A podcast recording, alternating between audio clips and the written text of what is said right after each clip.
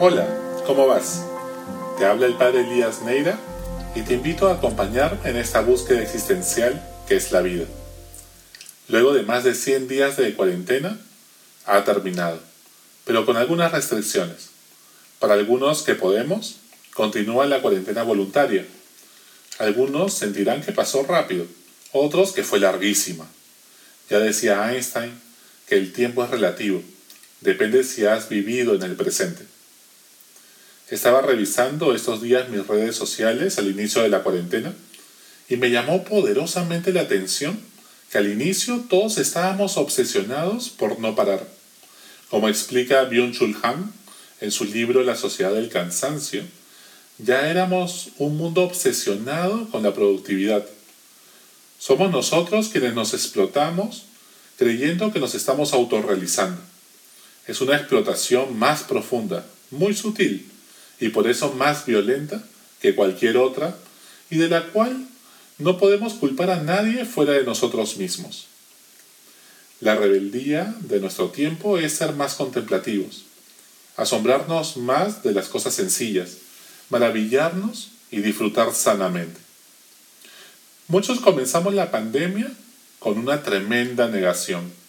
Todos los MBA del mundo nos habían entrenado para no parar, para adaptarnos rápido al cambio, para aprovechar oportunidades de negocio, para reinventarnos. Los que no aprovecharan la crisis como una oportunidad son unos perdedores. Teníamos que permanecer visibles como marca personal, hacer webinars, aprovechar el tiempo aprendiendo cosas en plataformas educativas, leer un libro por semana, consumir información para aprender, pero no hablábamos mucho de aprender de la nueva realidad para crecer como personas. Aprovechar todo el tiempo que íbamos a tener disponible. Programar mil reuniones con nuestros equipos de trabajo para controlar lo que hacen. Contemplar durante horas los indicadores del dashboard como Gollum contemplaba su precioso tesoro en el Señor de los Anillos. Seguir siendo relevantes, seguir estando vigentes, en el fondo, es el grito de nuestro corazón por no dejar de latir, por no dejar de existir, por no morir. Nuestro deseo más profundo de vivir eternamente, de vivir como Dios. Si comenzamos negando la nueva realidad, ¿cómo inician todos los procesos de duelo ante la pérdida de un ser querido, una empresa o un proyecto que nos apasionaba, que terminó en el bulevar de los sueños rotos, como entona la banda Green Day? Así pues, unos antes y otros recién ahora, todos terminamos cansados mentalmente, agobiados emocionalmente, intoxicados por nuestras ansias de productividad que crean un torrente de dopamina en nuestras venas y que tarde o temprano alcanza nuestro corazón. La Organización Mundial de la Salud recogió a través de encuestas publicadas el 20 de mayo que parecen indicar que somos más vulnerables mentalmente pues se muestra un aumento del sentimiento de angustia del 35% de la población encuestada en China, el 45% en Estados Unidos y el 60% en Irán. Quizás nuestras ansias de productividad es uno de, de los paradigmas que deberíamos balancear en la nueva normalidad.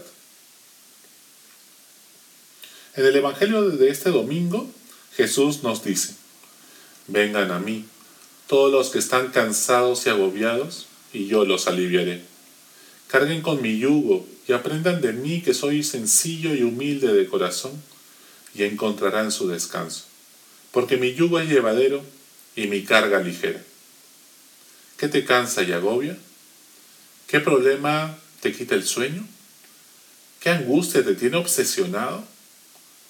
La cuarentena te reta y saca a la luz la precariedad de nuestro interior, lo vulnerables que éramos porque quizás no construimos nuestra vida sobre la roca de la fe y el amor, sino sobre el reconocimiento que recibíamos, el cargo de poder que habíamos alcanzado, el seguro de vida y la cuenta en el banco, los éxitos y metas logradas.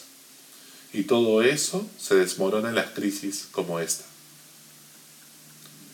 cómo reconstruir nuestro proyecto de vida con mejores cimientos para no vivir agobiados?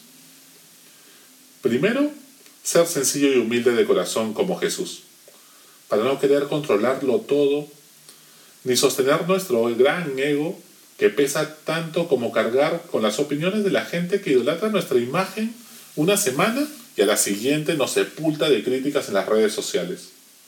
La felicidad no está en cumplir metas, ni tener éxito en todo, ni en ser popular. Suelta el control. No pasa nada. Tampoco está la felicidad en no tener problemas, ¿ah? La felicidad está en buscar un sentido en la vida y en amar y ser amado. Y no significa que no te propongas metas, sino en que no les des tu corazón.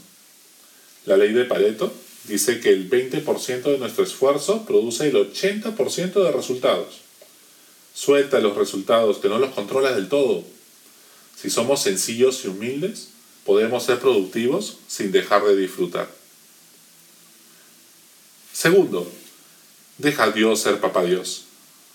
Vivir en el presente no agobia. No seas esclavo de las culpas del pasado, ni te sientas huérfano preocupado por el futuro. O sea, ni te ocupas ni disfrutas el presente, como si no tuvieras un Dios que vela por ti. Recuerda que tú le ayudas a Dios en, en sus proyectos. No es que Dios te ayuda a ti. Déjalo ser a Él el protagonista de tu vida. Así, te esfuerzas pero no te angustias demasiado. Cuando un futbolista juega un partido amistoso se cansa por el esfuerzo físico, pero no se desgasta mentalmente. En vez cuando sabe que está jugando la final de la Copa del Mundo, se cansa el doble, está nervioso, porque sabe que es el partido de su vida y eso le juega en contra. Tú, esfuérzate en el partido de la vida como si todo dependiera de ti y reza como si todo dependiera de Dios. Cuentan que el Papa Juan XXIII, cuyo cuerpo yace incorrupto en la Basílica de San Pedro en el Vaticano, los primeros días de su pontificado todos le venían a explicar los problemas de la iglesia en el mundo entero. Y vamos que eran varios. Se estresó tanto el pobre que no podía dormir. El insomnio acabó cuando se levantó en la madrugada, se fue a la capilla y le dijo a Dios, ¿sabes qué? Es tu iglesia, es tu problema. Yo te ayudo, pero tú ocúpate. Y a partir de ello durmió como un bebé. Eso es la fe. No dejó de esforzarse, pero jugaba todos los partidos como si fueran un amistoso. Si has llegado hasta este momento del podcast, hay un peligro, amigos y amigas el riesgo de que digas, sí, debo meditar y acercarme más a Dios, y lo pongas en tu lista de cosas por hacer. Siempre tenemos el riesgo de poner a Dios entre las cosas que tenemos que hacer. Otra obligación, otra carga más. Lo convertimos en el Dios de la productividad. Ir a misa, orar tanto tiempo, ayudar a otros, si no nos sentimos culpables. Que Dios sea tu descanso y que te saque una sonrisa, no una tarea más. Solo déjate amar, déjate cuidar. Todo es gracia. Suelta.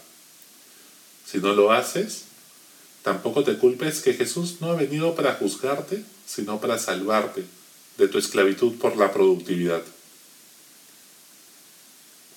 ¿Te imaginas una nueva versión de ti una nueva normalidad en la que te canses físicamente pero no te agobies mentalmente? No se trata solo de meditar 15 minutos diarios, se trata de tener una mirada más contemplativa en todo momento. Vivir con intensidad el presente porque vives la interioridad. Y como María, guardas todo en tu corazón para conectar los puntos y darte cuenta que nada es casualidad. Hasta la próxima. Sigue buscando que Él te encontrará.